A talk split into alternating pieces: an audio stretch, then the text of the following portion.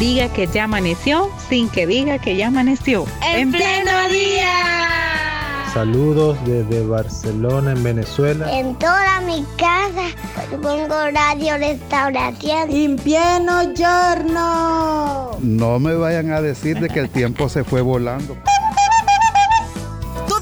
seamos parte de En Pleno Día. De lunes a viernes. De 6 a 8 de la mañana. En Radio Restauración. 100.5 FM. Y en Facebook. Arroba En Pleno Día.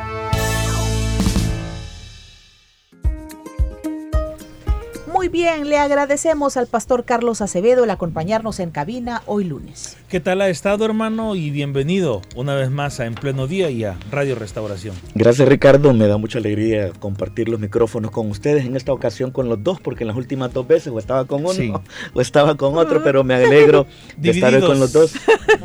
Y un saludo fraterno a todos nuestros hermanos que están pendientes de este programa. Perfecto. Estamos en en días en donde, bueno, las vitrinas se llenan de color rojo y que hasta en los colegios, las escuelas, los jóvenes se preparan para celebrar, para pasar un tiempo bonito, ameno y todo, ¿verdad? Pero hay cosas que esta sociedad ve como amor y quizás estamos separados de lo que dice la Biblia acerca del amor. ¿Qué es el amor según la Biblia?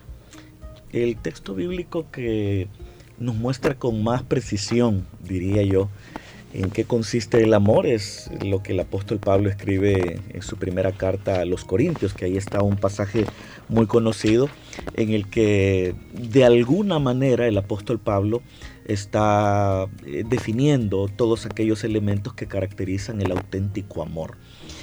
Eh, de hecho, ayer, ah, bueno, eh, antes de que usted me mencionara el tema de este día, estaba pensando en ese versículo que dice el amor no hace nada indebido. Y eso de no hace nada indebido es una de las características, entre muchas otras, que de acuerdo a 1 de Corintios 13, caracterizan al auténtico amor. Entonces el amor eh, va más allá de las concepciones humanas que se tienen acerca de él, sobre todo en este tipo de, fechas, porque se tiene sobre todo una concepción eh, de tipo, en algunos casos hasta erótico también, ¿verdad?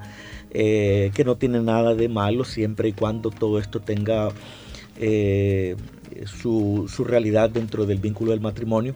Pero vivimos en una fecha donde eh, la, publicidad, el comercio está lanzando ideas acerca de lo que es el amor, pero solamente sobre una parte del amor, pero no en lo que consiste el amor en su totalidad. De acuerdo, como digo, a Primera de Corintios 13, cuando dice que el amor es benigno, el amor es sufrido, el amor todo lo soporta, el amor todo lo cree, no hace nada indebido, no mira por lo suyo propio, sino por lo del otro.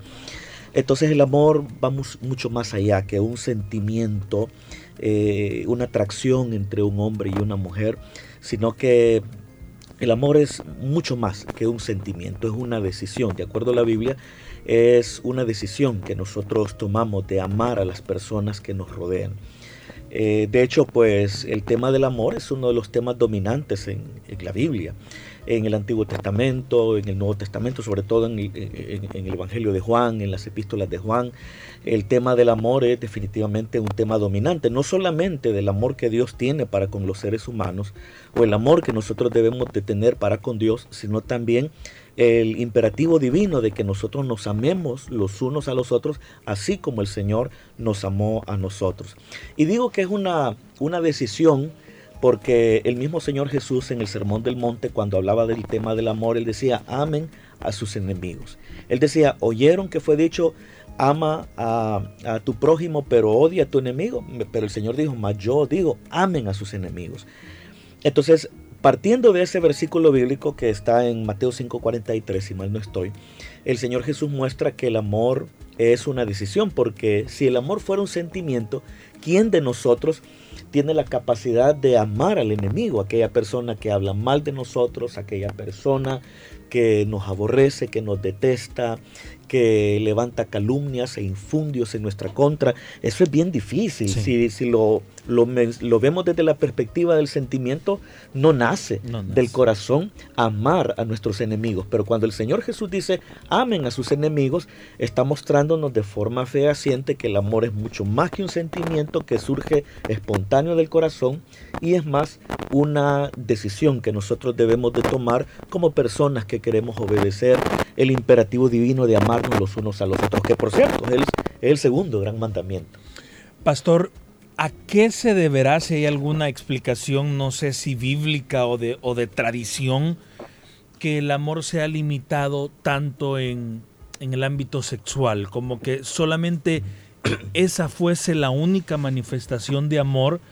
Y pues creo que hasta lo vemos incluso en producciones cinematográficas y, y elementos similares como series, etcétera, en donde se hace referencia al ámbito sexual como la única expresión de amor.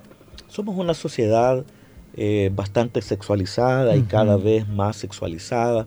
Y de alguna manera, pues este tipo de ideas con respecto al amor vende, uh -huh. ¿verdad? Difícilmente se puede encontrar una película en donde no aparezcan escenas eróticas. Uh -huh. Aún y, películas basadas en hechos reales, en hechos históricos, eh, siempre tienen que crear alguna dinámica donde hay una pareja que en algún momento determinado eh, tienen expresiones eróticas, ¿verdad? Porque este tipo de, de expresiones, este tipo de, de, sí, de expresiones venden, ¿verdad? Venden, eh, son de tipo comercial. Claro está, porque el ser humano se, le agrada eso, al ser humano le gusta eso, ¿verdad? Y como el, tema de la sexualidad es un tema fuerte en el ser humano, ¿verdad? Eh, la sexualidad es una necesidad muy fuerte en el ser humano, como puede ser el hambre, como puede ser la sed. Entonces, incluso un ser humano puede vivir una vida sexual activa sin amar, ¿verdad? Puede llegar ese caso de que puede tener encuentros sexuales con otra persona sin amarla, ¿verdad? Movido o movida exclusivamente por la atracción física, por la atracción sexual. Entonces, claro, ese tipo de amor no supone ningún tipo de compromiso de parte de la persona, eh, sino que simple y llanamente busca la satisfacción propia. ¿Verdad? Eh, el llenar una necesidad imperiosa que tiene todo ser humano. Y no entrega nada, no da nada, sino que al contrario solo busca llenar y satisfacer.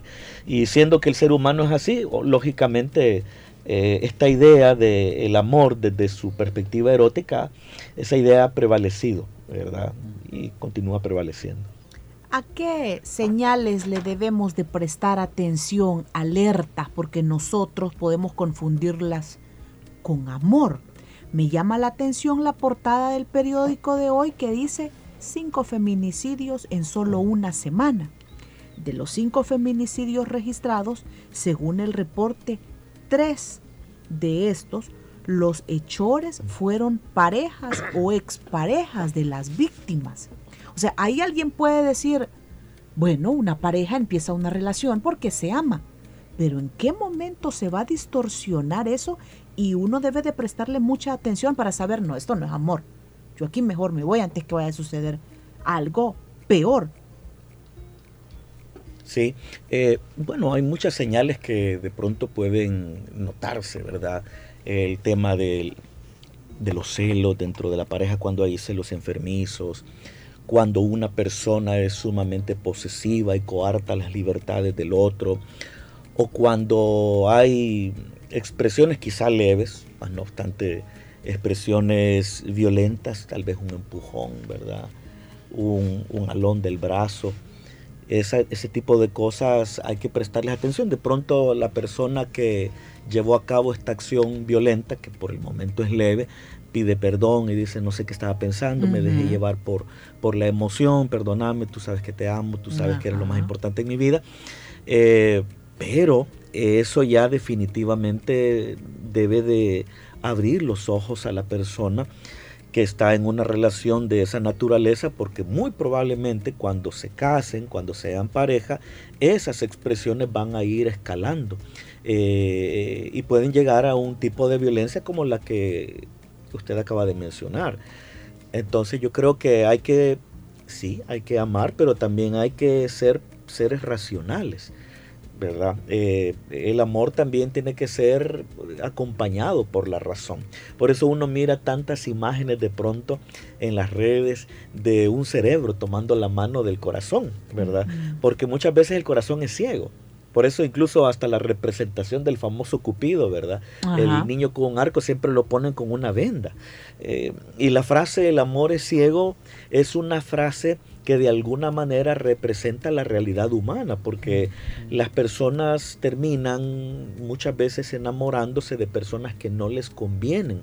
Y ese amor que tienen para con esas personas hacen que no sean capaces de ver aquellos elementos que en otras circunstancias son elementos que nos están dando una alarma y que nos están advirtiendo acerca de peligros inminentes en el futuro.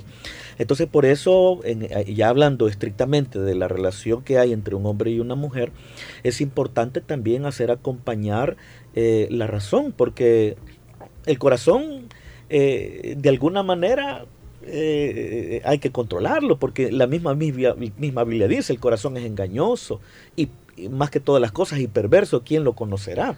Entonces de pronto la gente dice, uno no manda el corazón. En otras palabras, eh, bueno, yo sé, esa persona es casada, ese hombre es casado, o esa persona pues no es una persona disponible, pero, pero yo qué voy a hacer si yo le amo, yo le quiero y si de alguna oportunidad se me da, la voy a aprovechar. Yo no puedo mandar mi corazón, pero esas son aseveraciones que no tienen sustentación en la palabra. Y que no es amor. Eh, puede ser que no sea amor, podría ser algún problema emocional, psicológico no resuelto y que hace que esta persona sienta algún tipo de atracción hacia cierta clase de personas.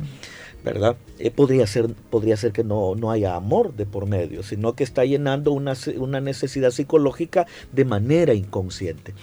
Porque a veces el inconsciente también actúa a la hora de que nosotros nos fijamos en una persona. Por eso hay hombres o mujeres que cuando tienen problemas no resueltos, casi siempre se fijan en personas con las mismas características, una detrás de otra, y se terminan equivocando vez tras otra, pero no obstante, la siguiente pareja tiene eh, en esencia las mismas características que la pareja anterior con la que fracasaron. Entonces hay que saber, hay que saber pensar, hay que ser racionales también cuando hablamos de, este tipo de, de relaciones ya entre un hombre y una mujer, porque el amor que se tiene a esa persona o el sentimiento que nos envuelve hacia una persona puede cegarnos e impedirnos ver con claridad la no conveniencia de la continuidad de esa relación. ¿Cuáles son aquellos elementos que se debe tomar en cuenta? Y me imagino, eh, Pastor, que esto es algo que se conversa mucho en su escritorio. Elementos que se deben tomar en cuenta cuando se inicia una relación de noviazgo o una eh, relación que ya tiene como horizonte un matrimonio, ya el establecimiento de, un acuerdo legal. ¿Qué elementos usted suele recomendar cuando se dan escenarios como este? Bueno, eh, en el caso de como la mayoría de personas, casi todo, ¿verdad? A quienes aconsejamos son jóvenes o personas que profesan la fe, no necesariamente eh, todos son jóvenes. Pero claro, si estamos hablando de alguien que profesa la fe, definitivamente un elemento vital es que la persona eh, con quien piensan construir eh, una vida, un proyecto de vida, tienen que ser personas que profesan la fe al igual que él, ¿verdad? Porque esa es una importante garantía de que la relación que está a punto de construirse sea una relación sólida, estable, con cimientos firmes, ya que estos están eh, sustentados en, las enseñanzas de la palabra. Eh, entonces yo creo que ese es un elemento sumamente importante. Eh, claro, siempre uno le recomienda a los, a los que van a, se quieren embarcar en una relación que sean amigos, ¿verdad? Que sean amigos, que se den el tiempo de conocer a una persona, que no se fijen en una persona solo por su físico, solo por su apariencia, por el timbre de su voz, por el color de su cabello, de sus ojos, sino que construyan una relación. Si es una joven que tenga ah, amigos, si es un joven que tenga amigas y que pueda construir una relación eh, de amistad y de respeto con ellos. Y claro, eh, pueden en ese sentido ir conociendo de mejor manera a las personas con quienes están, con quienes están relacionando. Porque al no tener este previo conocimiento se corre el riesgo de tomar una decisión equivocada, porque habrá quien dice qué bonita esa muchacha, qué atractivo ese joven, pero el punto es que como dice la Biblia, engañosa es la gracia y la hermosura, porque habrá otros elementos internos que forman parte de la esencia del ser de esta persona que no se se transmiten a través de la imagen, que no pueden ser percibidos a través de, la hermosura o de la gracia que una persona pueda tener. Entonces, de ahí que es importante construir relaciones de amistad que nos permitan la suficiente cercanía como para poder conocer de mejor manera a una persona. Y, y si no estamos involucrados emocionalmente, eso nos permite ver con mucha más claridad. Ahorita se me viene a la mente una, una joven hace años en la zona que había tenido eh, eh, hermanos, habían dado con un par de hermanos eh, en, acá en la iglesia, los había conocido acá en la iglesia, pero ambas relaciones salieron mal, salieron mal. Entonces yo le decía, mire, la próxima vez que conozca a alguien, platiquémoslo, platiquémoslo, hable, hábleme de esa persona, eh, no entregue su corazón, sino que analícelo, sean amigos, pero no entregue el corazón, porque si empieza a entregar el corazón, eh, posiblemente eso no le va a permitir la claridad necesaria. Y correcto, así fue. Ella cuando conoció a alguien, quien ahora es su esposo ya de hace varios años, yo tuve el gusto de conocerlos hace ya, y de casarlo, mejor dicho, hace varios años hace unos 15 años, quizás no recuerdo, ella me dijo, hermano, he conocido a un joven, he conocido a un joven y esto y esto y esto. Y, empezamos a, conocerlo, a, conocer la opinión que tenían las amistades de este joven sobre él, sobre su testimonio. Entonces, uno fue, se fue dando cuenta que era una, buena persona, un buen muchacho, un buen joven. Y efectivamente, pues hasta la fecha ya ellos están casados, tienen hijos, están ambos sirviendo al Señor todavía, ¿verdad? Todavía, sirviendo activamente al Señor. Entonces, eh, a veces de pronto pues se necesita el tener esa frialdad, esa cabeza fría, como se dice, antes de, de, entregar el corazón, porque esa cabeza fría puede ayudarnos a ver cosas que no veríamos si nosotros nos involucramos fácilmente y rápidamente con alguien en el ámbito de lo emocional.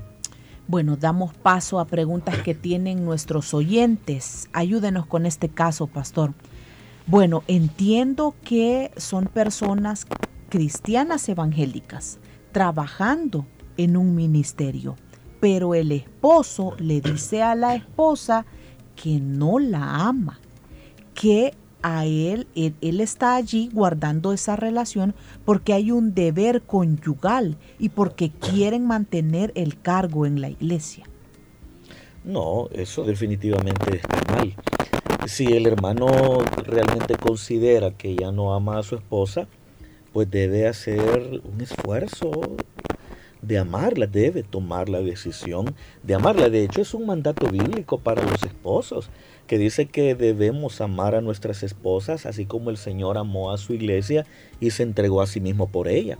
Debemos amar a nuestras esposas como nosotros amamos a nuestros propios cuerpos. Entonces es un mandato divino el, el amar a las esposas y sobre todo se dice en un contexto cuando eh, en un contexto cultural cuando no necesariamente era el amor el que, el que unía a, las parejas, ¿verdad? A veces eran los padres quienes negociaban con, el, consuegro, digamos, ¿verdad? La relación de su hijo con, su futura nuera o viceversa.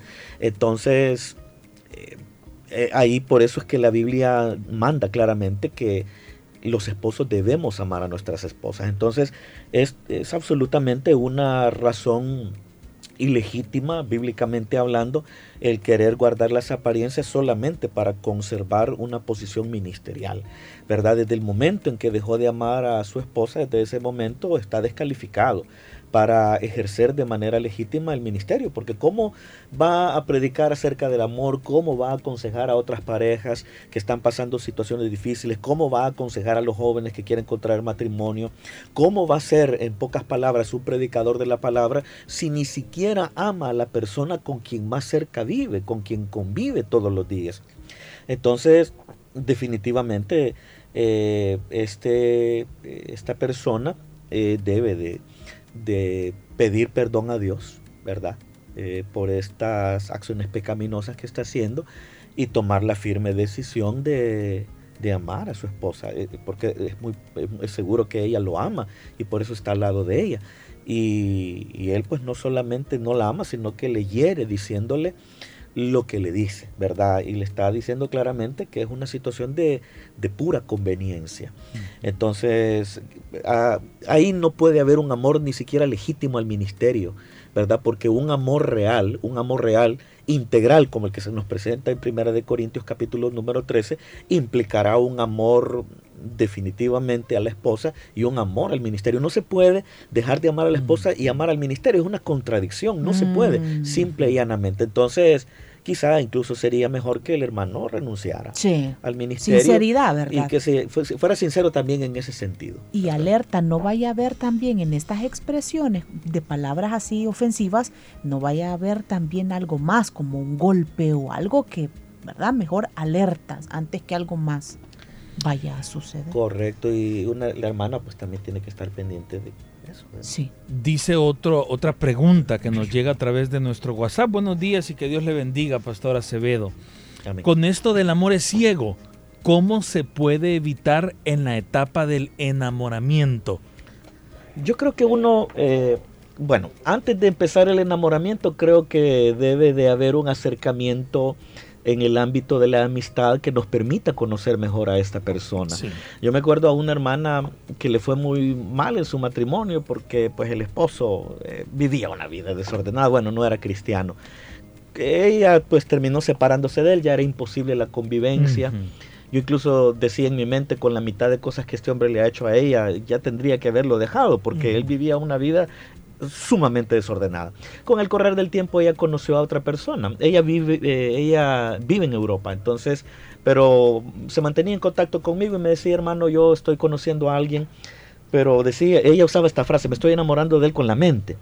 Eh, eh, y hacía una distinción en el enamoramiento con la mente y el enamoramiento con el corazón, dando a entender que ahora estaba poniendo en práctica eh, elementos propios de la razón para conocer de mejor manera a esta persona que no elementos que no puso en práctica en el pasado porque quien fue su esposo fue el único novio que había tenido desde que ella era una jovencita entonces pero ahora me dice lo estoy conociendo estoy analizándolo todavía no estoy enamorada de él entonces yo le decía que bueno porque eso le permite eh, tener una claridad acerca de qué tipo de persona es con quien usted se está relacionando. Entonces yo creo que antes de entregar el corazón, antes del enamoramiento, debe de existir una amistad. Una amistad que nos permita conocer a la persona de la mejor manera posible. También podemos en un momento dado eh, consultar a personas mayores, a personas adultas, a personas de reputada espiritualidad, eh, acerca de qué opinan de ese joven, qué opinan de esa jovencita. Y estas, eh, estos consejos, ¿verdad? pueden darnos a nosotros una ayuda para saber si nos es conveniente o no este tipo de, relación. A la larga, quien va a terminar tomando la decisión es el joven o la joven, ¿verdad? O si pues ya no es tan joven, pero a la larga la persona que está en una relación es la que terminará decidiendo si le da continuidad o no y se da el siguiente paso. Pero puede eh, buscar estos elementos que acabo de mencionar, eh, el hablar con otras personas que posiblemente conocen al potencial esposo, a la potencial esposa, y de igual manera construir previamente una relación de amistad antes del enamoramiento, porque esto nos va a permitir ejercer eh, la razón sin los obstáculos que de pronto pone el involucramiento emocional que ya se tiene con alguien. Yo quisiera reiterar el llamado a nuestros oyentes, que aunque estamos dentro de la iglesia, pero prestémosle atención a nuestras conductas violentas. Acabo de escuchar un audio, una persona con mucha confianza nos cuenta que, bueno, fue una persona que se crió sin padres, ¿verdad? Em, eh, bueno, conoció a varias personas. Por último, se terminó casando con una persona mucho mayor que él. Él tiene 26 años y ella 46 o 48 años, dice. La cosa es que la relación que ellos han tenido y, se congregan, la relación que ellos han tenido ha sido una relación de mucha agresión. Hasta él mismo lo ha manifestado en el audio que han llegado quizás hasta momentitos en donde ya quizás la paciencia se quiere desbordar en esa agresión física. Entonces, pero después se piden disculpas y salta quizás aquellas palabras bonitas de que te amo, de que sigamos intentando y continúan. Pero él dice y lo confiesa ahora en este audio, yo ya no aguanto. O sea, yo creo que aquí va a llegar un momento en que yo lo que mejor tengo que hacer es irme pero me gustaría escuchar un consejo, dice él. Es que lo que pasa es que uno normalmente busca la ayuda adecuada, hablo de la orientación pastoral, cuando ya las situaciones escalaron demasiado y llegaron a niveles que son insostenibles. Eh, a mí me parece, tengo la percepción, posiblemente me equivoque, que ellos nunca han buscado a su pastor para hablar sobre el tema, ¿verdad? Hay que ser honestos también, no todos los ministros del Evangelio tienen la competencia como para poder atender de una forma integral a las parejas, porque de pronto solo pueden decirle, miren, perdónense, oren más, miren, ayunen, vigilen, ¿verdad? Cuando realmente se necesita abordar el, problema desde sus raíces. Entonces, claro, ellos están en la iglesia y de pronto oyen la, del perdón, del amor, etcétera, etcétera, y terminan perdonándose, pero vuelven a repetir eso porque hay un problema que no se ha resuelto, hay un problema, hay una raíz que está provocando todo este tipo de conductas violentas. Entonces, yo les recomendaría a estos hermanos, eh, ya que son cristianos, que busquen la orientación pastoral adecuada eh, con el fin de que ellos puedan ir superando estas conductas violentas, ¿verdad? Porque eh, eso, hay, hay, un problema de fondo que definitivamente necesita ser identificado y necesita ser trabajado, pero tiene que ser un, eh, un trabajo de dos. No solamente debe ser él o debe ser ella, sino que deben de ser ambos quienes en común acuerdo deberán de buscar la asesoría pastoral competente que les ayude a superar estas expresiones violentas porque definitivamente ahí no está reinando el Señor en esa, en esa relación. En algo relacionado, hermano Carlos, a la, a la edad que comentábamos en este mensaje, nos llega otro comentario desde el Progreso, Jutiapa, Guatemala.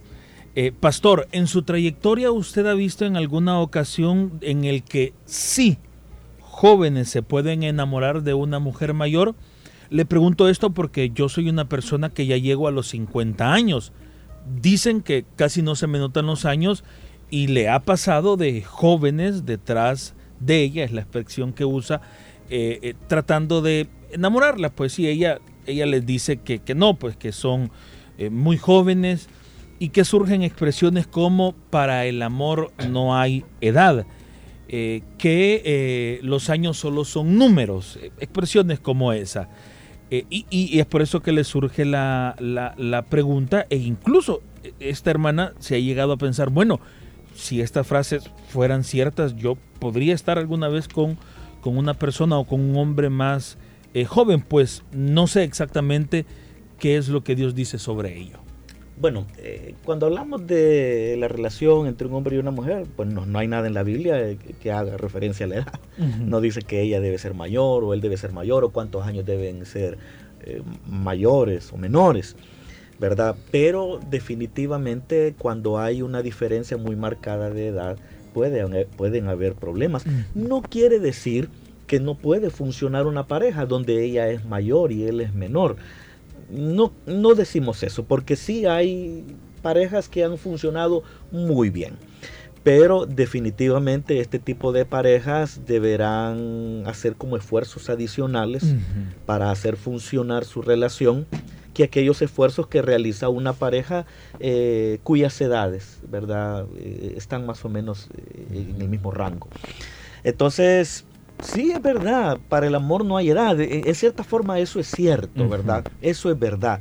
Pero como también hay que tener en cuenta que cuando hablamos de una relación entre un hombre y una mujer, no solamente se requiere el amor, sino que se requiere otro tipo de elementos que le den sustento a, la- a ese amor que nos unió y que lo fortalezcan.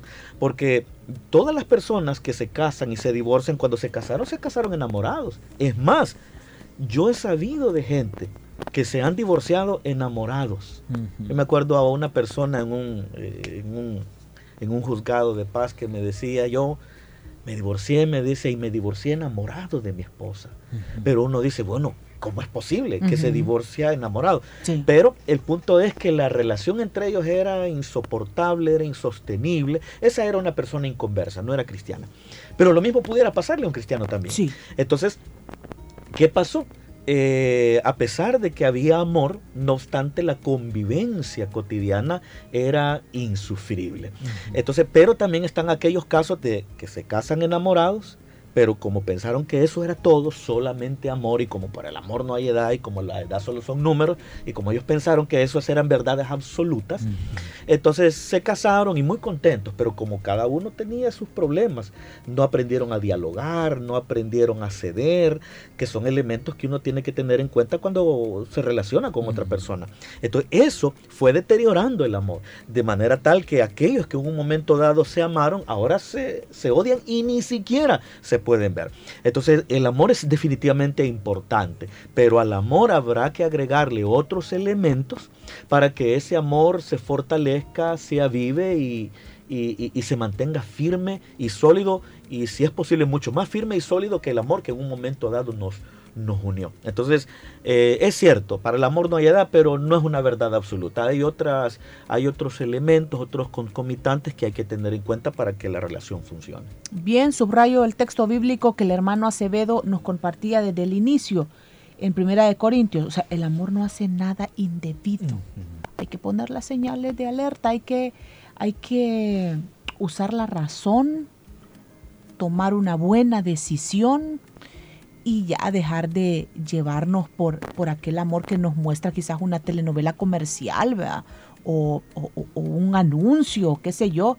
Y además las relaciones son, son, son individuales, o sea, son las características de una relación no pueden ser iguales a las del otro. Digamos, alguien puede decir, a mi vecina le funciona hacer esto, yo lo voy a hacer, ¿verdad?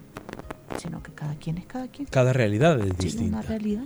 Así es. Muy Pero bien. ojo con esas expresiones de violencia, porque cuando uno revisa las estadísticas de país, es muy preocupante. Y yo me pregunto, ¿qué pasa si en esos casos de feminicidio, quizás en ese hogar, eran cristianos? Imagínense, Pudiera darse el caso a veces. Pudiera darse el alertas, atentos. caso. Así es.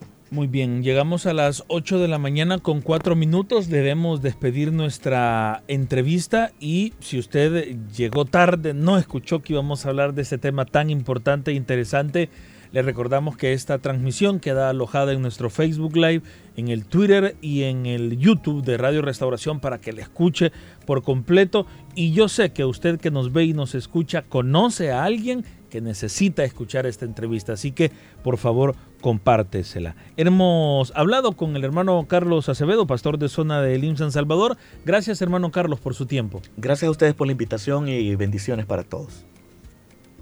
Nos vamos, nosotros nos despedimos, será hasta mañana. Mañana, primero Dios.